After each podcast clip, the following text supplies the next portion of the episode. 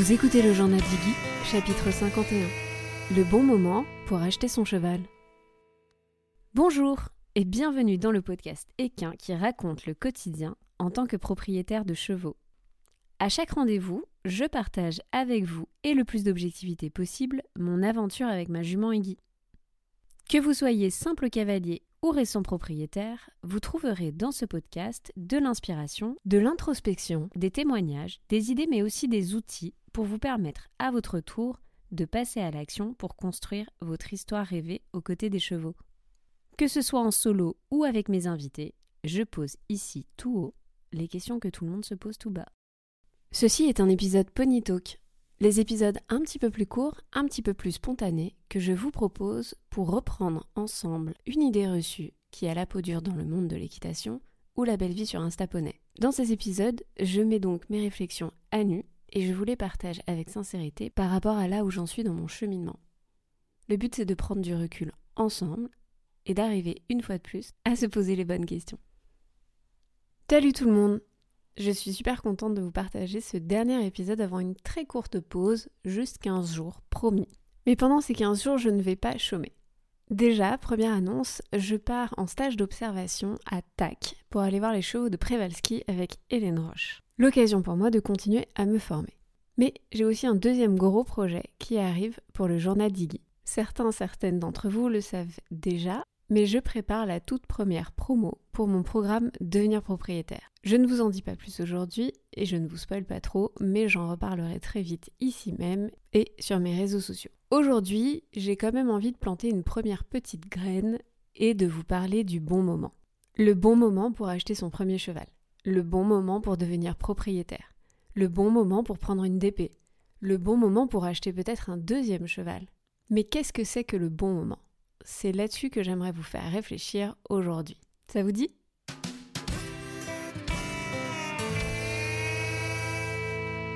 Alors souvent quand on parle du bon moment, on y voit en fait deux notions principales. Je dirais que la première notion, c'est le manque de ressources. Par exemple, on va dire que c'est pas tout à fait le bon moment parce que peut-être qu'il nous manque du temps, qu'il nous manque de l'argent ou qu'il nous manque même une certaine forme d'énergie pour se lancer dans un nouveau projet. Ici, on va se dire que ce n'est pas le bon moment parce que justement, on n'a pas forcément une ou plusieurs de ces ressources disponibles. La deuxième notion est souvent liée au manque d'expérience, au manque de maturité. J'ai souvent lu ou entendu Ah mais je suis super contente d'avoir attendu parce qu'avant j'aurais été trop jeune, j'aurais pas su, je n'aurais pas eu la maturité suffisante pour. Ce qui implique donc qu'on a attendu un certain temps, que avant ce n'était pas le bon moment, parce qu'on manquait justement de cette expérience, de cette prise de recul, de connaissances particulières pour pouvoir devenir propriétaire.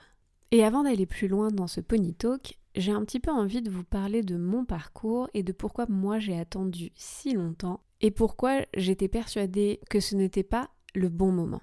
Dans ma jeunesse, on m'a souvent dit deux choses. La première, c'est que pour avoir un cheval, il fallait avoir beaucoup d'argent. La deuxième, c'est que pour s'occuper d'un cheval, il fallait avoir beaucoup de temps. Je pourrais longuement disserter sur ces deux notions, mais c'est pas vraiment le but de cet épisode. Oui, le cheval est un investissement en soi. Et qui dit investissement dit une certaine somme d'argent et une certaine somme de temps. Le problème là-dedans, c'est la notion du beaucoup. Parce que beaucoup, c'est très vague. Ça ne veut rien dire. C'est trop flou. Ce n'est pas assez clair, ce n'est pas assez précis pour qu'on arrive réellement à se représenter quel investissement ça demande et quels sont les choix qu'il faut faire pour y accéder. Ce qui m'amène du coup à la raison du pourquoi j'ai attendu si longtemps. Je suis restée dans ce flou de nombreuses années. Et j'ai entretenu moi-même ce flou. Et c'est de ça dont j'ai envie de vous parler aujourd'hui. Le bon moment n'existe pas si vous ne travaillez pas activement à son arrivée. J'ai envie de vous laisser méditer quelques secondes là-dessus. Je vais me redire la phrase une fois pour être sûr que tout le monde l'ait bien compris. Le bon moment n'existe pas si vous ne travaillez pas activement à son arrivée. Ce que je veux dire par là, c'est que la question du bon moment n'est pas la question. En réalité, quand on se dit que c'est pas le bon moment, ça veut dire qu'on est en train de remettre à plus tard. Ça veut dire qu'on utilise cette idée comme une objection, pour ne pas dire comme une excuse, pour ne pas faire quelque chose. Et quand je dis excuse, c'est pas pour être jugeant. C'est juste que des fois, on ne se laisse pas le temps de réfléchir concrètement à un projet qui nous fait envie parce qu'on a tout un tas de croyances limitantes ou de croyances que d'autres personnes nous ont mis dans notre tête à notre place. Il n'y a jamais de vrai bon moment. Vous n'allez jamais vous lever un matin en vous disant Ah, c'est super, c'est le bon moment pour acheter un cheval aujourd'hui. Ça, ça n'existe pas, je suis désolée de vous l'annoncer si brutalement, mais ça n'existe pas. Parce que votre bon moment ne correspond peut-être pas au bon moment de quelqu'un d'autre. Le bon moment, c'est une notion floue.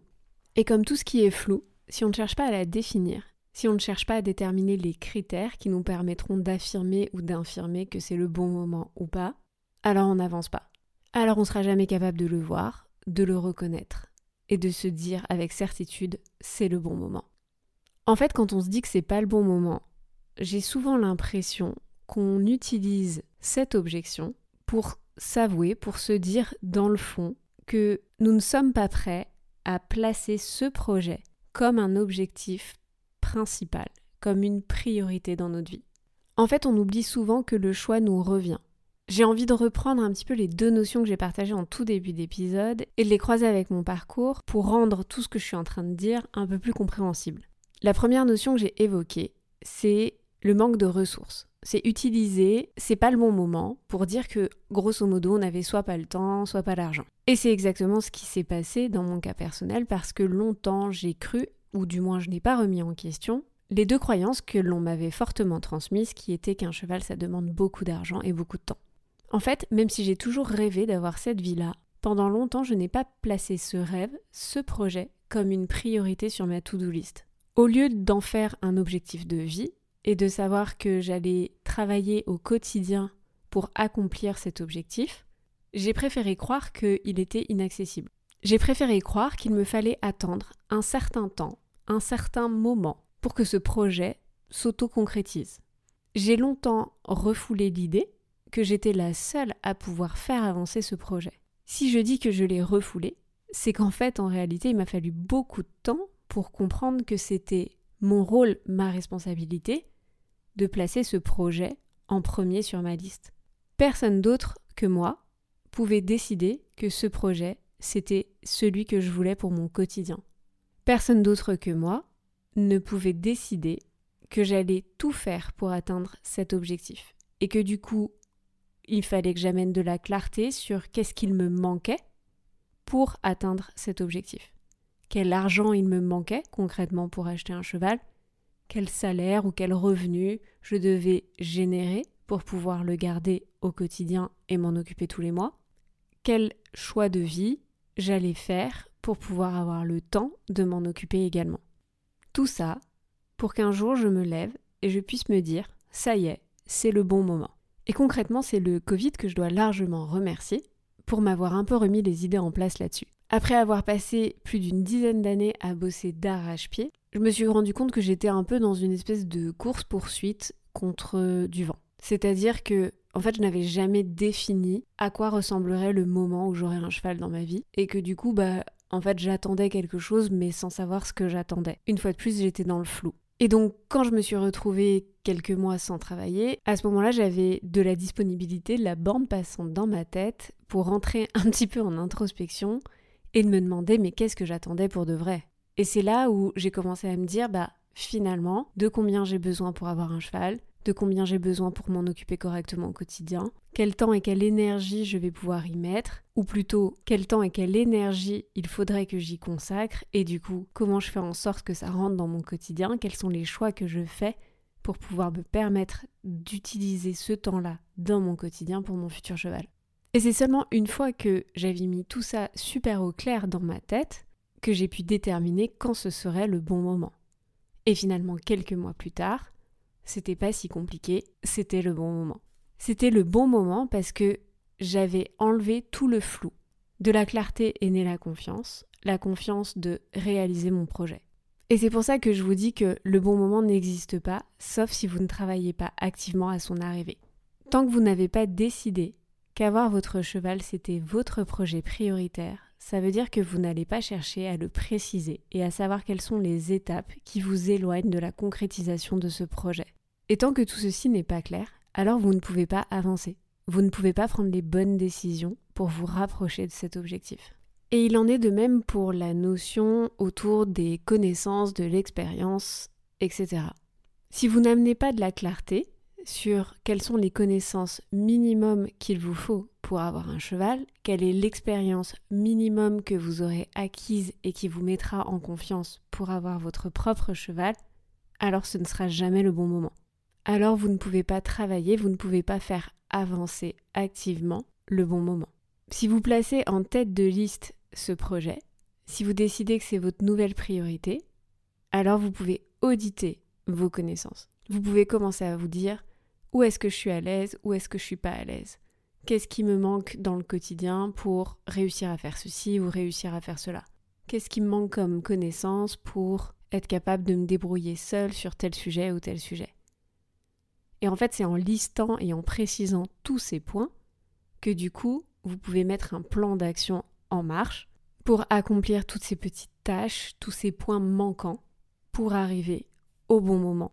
Et pour finir, c'est la même chose avec l'âge. Le bon moment, c'est jamais une question d'âge. C'est pas parce que vous allez vous réveiller que vous aurez 18 ans que ce sera un meilleur moment que si vous en avez 25, 40, 60, bref. L'âge n'est ni un critère de réussite, ni une définition du bon moment.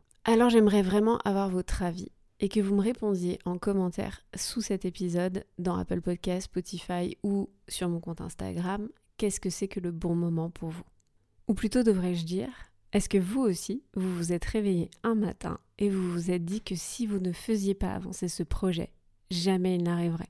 Jamais il n'y aurait de bon moment pour démarrer est-ce que tout ceci vous parle? Est-ce que ça vous fait vous poser des questions sur vos propres choix, sur quels sont vos critères justement pour juger de quand est-ce que ce sera possible ou pas possible?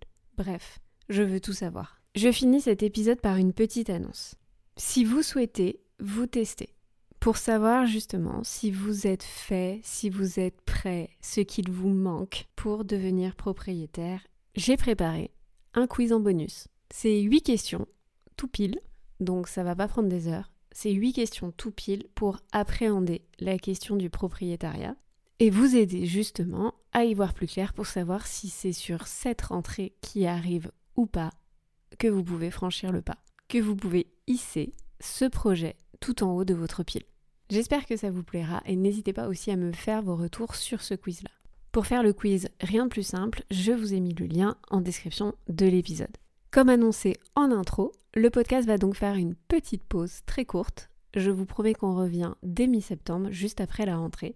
D'ici là, vous pouvez nous envoyer tout votre amour en laissant des commentaires ou une notation 5 étoiles sur Apple Podcast ou Spotify. Et vous pouvez aussi suivre notre quotidien sur Instagram ou TikTok at iggy.journal. C'est d'ailleurs sur mes réseaux sociaux que je vous tiendrai au courant de tous les nouveaux projets et vous pourrez suivre aussi les backstage de mon stage à TAC aux côtés d'Hélène Roche. Merci de votre écoute et à très vite